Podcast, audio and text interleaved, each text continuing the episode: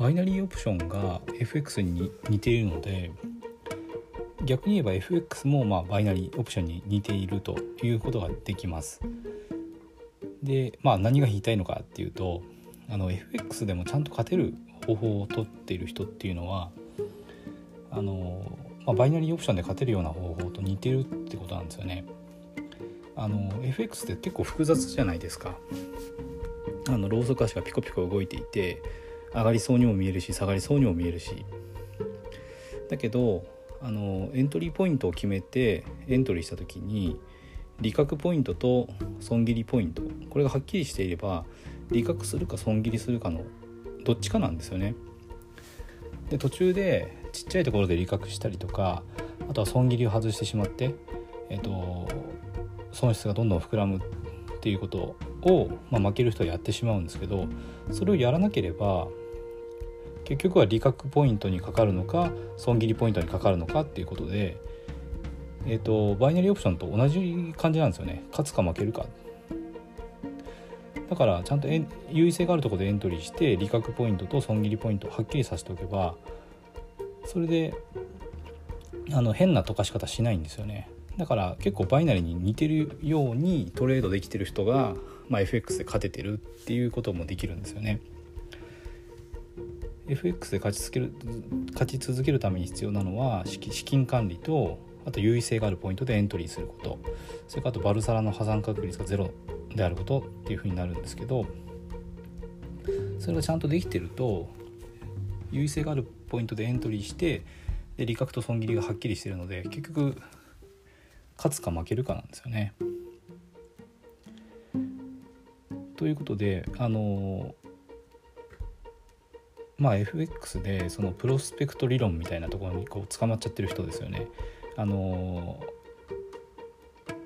利利確を急いでしまう。小さい小さい利確をしてしまうとかあとは損切りポイントを外してしまってずっと損失が拡大してしまう。こういうことを繰り返してる人っていうのはあの FX のその本質ですよね。どうしたら勝てるのかってところにもう一回立ち返って見る必要があるかなと。思います。結局はやっぱり勝つか負けるかがはっきりしてる。まあバイナリーオプションみたいなあの方法で FX もやっていかなきゃと勝てないってことですね。でそのまあ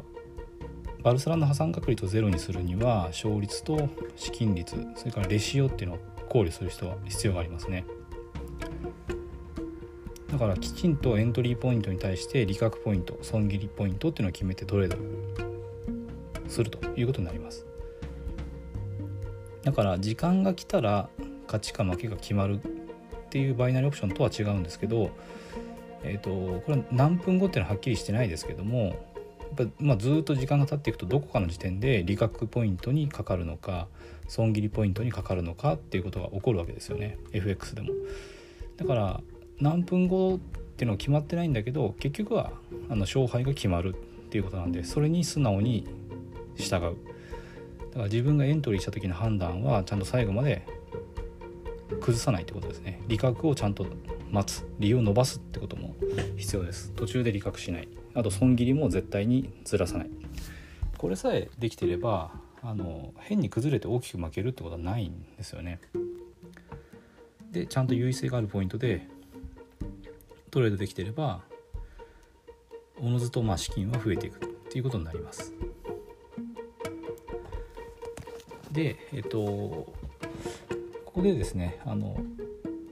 もう一回ちょっと条件勝つための条件ですね、えー、と資金管理とあと優位性があるポイントでエントリーすること。それからあとバルサラの破産確率がゼロであることってなるんですけどこのバルサラの破産確率がゼロであることっていうのはその中の一つにレシオっていうのが入ってくるんですよね。これはあのリスクとリワードの比です。だから自分が、えー、と1回のトレードでどこまでリスクを取るのか。でそれに対して利益はどれぐらい取れるのか。まあ大体2%ぐらいがいいって言われてるのでリスクを2%とした時にじゃあ利確した時の、えー、と利益はどれぐらい資金のどれぐらい取れるかってことですね。でこれ同じ2%であれば、えー、とレシオは1ですね。2対 ,2 対2で1ですね。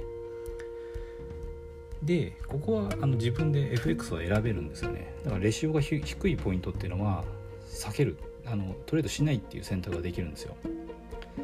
レシオがま1以上とか、まあ、1.2以上とかあの自分で選べ選んでエントリーできるんですよね。レシオが悪いところは避けたりってことができるのでこれはまあ FX のメリットだと思うんですよね。バイナリーオプションの場合はもうレシオが決まってて1を必ず切るので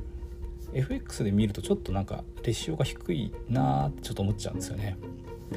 だから FX でちゃんとそのレシオを意識しながらバルサラの破産確率がゼロになるようにあのエントリーポイントを選んでる人にとってはあのバイナリーオプションのレシオっていう面では魅力がないかなっていうふうには思います。なので、えっと、これで、まあ、何回かバイナリーオプションについてお話してきたんですけどもじゃあ FX トレーダーがバイナリーオプションやるべきかっていうこと答えなんですけど私の答えはやる必要はないんじゃないかなっていうことですねなので FX トレーダーはやっぱり FX を極めましょうっていうのが、まあ、私の結論です。